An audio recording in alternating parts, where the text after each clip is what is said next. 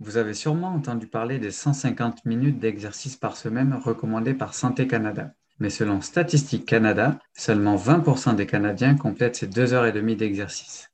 Nous avons avec nous aujourd'hui Damien Duboucher, physiothérapeute et ostéopathe à Cedar Clinic à Burnaby et Bodyworks à North Vancouver. Il a exercé en France pendant 15 ans avant de déménager au Canada en 2016 avec sa famille. Damien travaille avec des patients âgés de quelques semaines à plus de 100 ans et il est reconnu pour ses soins centrés sur le ressenti du patient. Aujourd'hui, Damien va nous expliquer l'importance de l'exercice physique et comment il contribue à maintenir notre corps en parfait état de fonctionnement. Bienvenue Damien. Bonjour, merci de me recevoir. Pour commencer, pouvez-vous nous expliquer pourquoi l'exercice physique est si important? Oui, effectivement, le corps a besoin de se mouvoir et ce euh, correctement afin de faire fonctionner toutes les structures qui le composent. Donc, on entend par structure évidemment les articulations, les muscles et puis aussi, bien sûr, ce qu'on entend de plus en plus parler de nos jours, le tissu conjonctif, les fascias. Justement, ce mouvement va être primordial de manière à assurer le bon glissement de toutes ces structures les unes par rapport aux autres et à maintenir le corps en bon, en bon fonctionnement, en bon état de mouvement. À l'ère de la Covid-19, où nos déplacements sont limités, nos activités également, quels nouveaux problèmes cela engendre sur les personnes et sur les corps? Effectivement, ce qu'on voit de plus en plus dans nos cabinets, c'est des gens qui sont en télétravail et qui peut-être, au lieu de se rendre à leur travail en marchant ou à vélo, euh, qui vont être peut-être amenés à avoir un mode de vie un peu plus euh, sédentaire et puis, on a tous travaillé à un bureau. On se rend compte que même si on a l'esprit de garder une posture plus ou moins correcte, euh, on a tendance à effectivement avoir les mauvaises habitudes qui, reviennent. Et puis, c'est un enraidissement euh, progressif, que ce soit face à un ordinateur, sur un, un téléphone. On a cet enroulement des épaules, une tête projetée un peu en avant qui va amener après des tensions, que ce soit au niveau cervical, des épaules ou même plus généralement au niveau de la colonne. Ça, c'est vrai que c'est des choses qu'on voit euh, peut-être de manière encore plus fréquente depuis un an maintenant. Quels sont les types d'exercices que nous pouvons faire tout au long de notre vie? Est-ce que cela évolue avec le temps? On n'a pas le même corps à 20 ans et à 80 ans. Est-ce que les exercices doivent être adaptés? C'est tout à fait vrai. Je dirais que, comme on le disait en, préambule, le mouvement est important à la fois en qualité et en quantité. Faire trop d'exercices serait peut-être à long terme quelque chose de nuisible si effectivement les structures qu'on utilise ne sont pas en bon état de fonctionnement. Mais à l'inverse, effectivement, le fait de, ça va être peut-être un petit peu technique, mais on parle d'hyper-sollicitation, donc dans le cas que je viens de citer, et dans un cas de mode de vie par exemple sédentaire comme on parlait avant, on va parler plutôt d'hypo-sollicitation. Et c'est vrai que dans nos cabinets, à moins d'être spécialisés dans un cadre sportif, la clientèle régulière serait plutôt des patients qui vont souffrir d'hypo-sollicitation de leur structure, donc de leurs articulations et de leurs muscles. Donc, euh, je ne pourrais pas vous dire d'exercices pourront être faits tout au long de la vie, mais il y a effectivement quelques exercices qui peuvent être intéressants à faire plus on avance dans la vie, de manière à maintenir la souplesse, la flexibilité nécessaire au mouvement du corps dont on parlait. Quelles sont les douleurs les plus courantes que vous voyez en tant que physiothérapeute et comment peut-on les prévenir?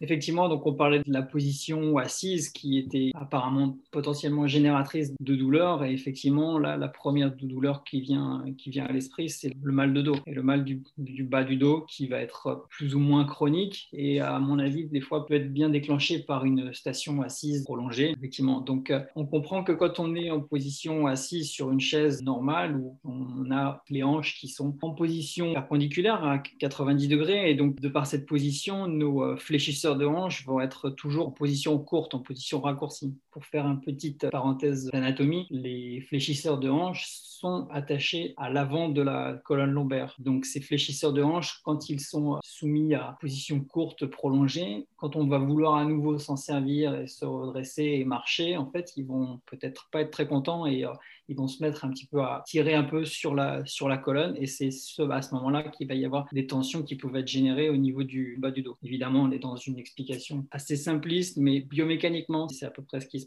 Effectivement, en, termes thérapeutiques, on va agir sur ces fléchisseurs de hanches, mais l'exercice qui va être intéressant à, faire pour lutter contre cette euh, rétraction, en tout cas cette, euh, cet enraidissement, cette perte de flexibilité des fléchisseurs de hanches, ça va être euh, tout le monde en anglais connaît les lunges. En français, on appellerait ça, je crois, une, une fente avant, par exemple. Donc ça, c'est un exercice qui peut être vraiment très facile à réaliser, simplement en se mettant debout, en ayant un pied devant, les jambes écartées, les pieds toujours dans le même axe, et puis en essayant, en pliant le genou de la jambe qui est avant, essayer de faire une fente avant, de manière à ce que la jambe arrière, qui se retrouve donc, elle, à nouveau, du coup, en extension, il y a un étirement progressif qui va se faire au niveau des fléchisseurs de hanches. Idéalement, un étirement va être tenu dans les entre 20 et 30 secondes en deçà d'un seuil douloureux. Ça, c'est un exercice facile qui peut être fait juste en se levant autour de son bureau et puis en essayant d'étirer chaque fléchisseur, évidemment, à reproduire sur l'autre côté.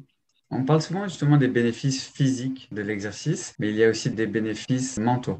Tout à fait. C'est très important que vous souligniez ce point-là. Moi, c'est ce que je, conseille à mes patients, c'est de, quand on me dit quel sport je devrais faire, je vais dire, je ne peux pas répondre à cette question à votre place. C'est vous qui savez qu'est-ce que vous avez envie de faire. Il faut que le sport il soit effectivement bénéfique pour le corps, mais une source d'épanouissement, une source de, de, plaisir pour le mental. Quoi pour des gens qui seraient vraiment sédentaires, la, principale chose, à mon avis, c'est d'essayer de commencer à faire de la marche un petit peu, euh, rapide, on va dire, euh, ou abandonner un petit peu la voiture, aller chercher son café à pied plutôt que de passer au, au drive-thru. Voilà, c'est des habitudes de vie, des choses simples quoi, qui, vont permettre de remettre encore le mouvement de manière non traumatique avant de se lancer des fois dans un programme de course à pied ou un programme de workout beaucoup plus avancé qui il y a peut-être une transition à faire. Justement, vous avez anticipé parfaitement euh, ma prochaine question parce que nous allons passer aux solutions.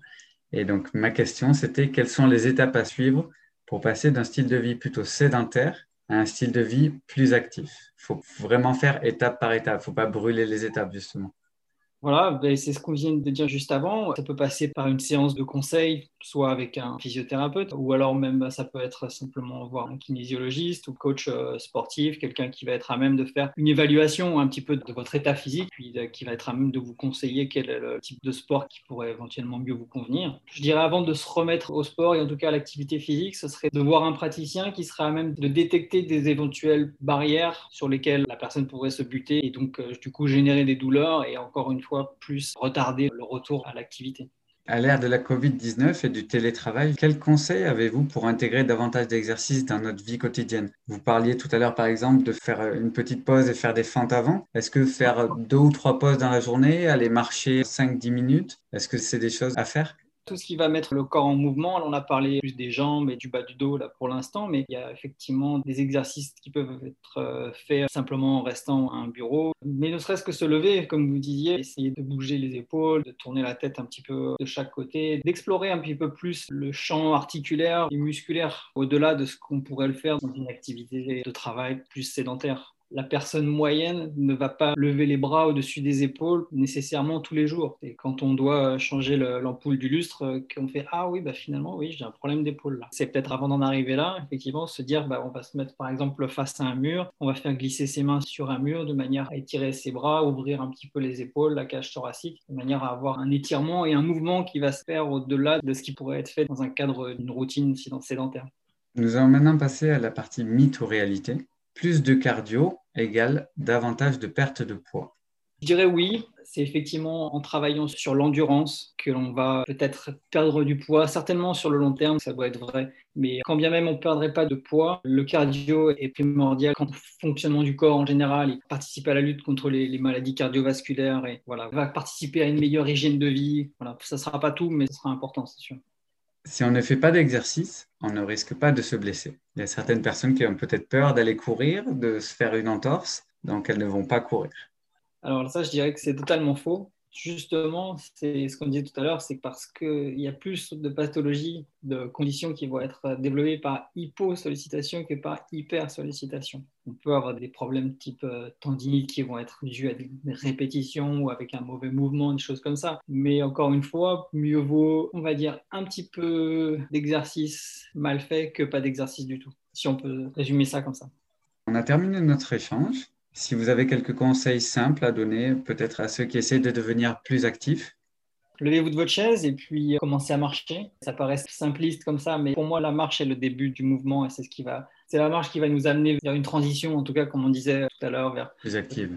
Peut-être de la course ou, ou autre chose. Merci beaucoup. Merci à vous. Comme vous l'avez entendu de la part de Damien, il faut commencer par de petits changements dans la vie quotidienne pour devenir de plus en plus actif et mieux se sentir dans son corps et dans sa tête. Vous pouvez bien entendu retrouver Damien Duboucher et de nombreux autres professionnels de santé francophone sur notre site internet réseausanté.ca. Merci d'avoir suivi cette chronique santé. On se retrouve dans quelques semaines pour le prochain épisode.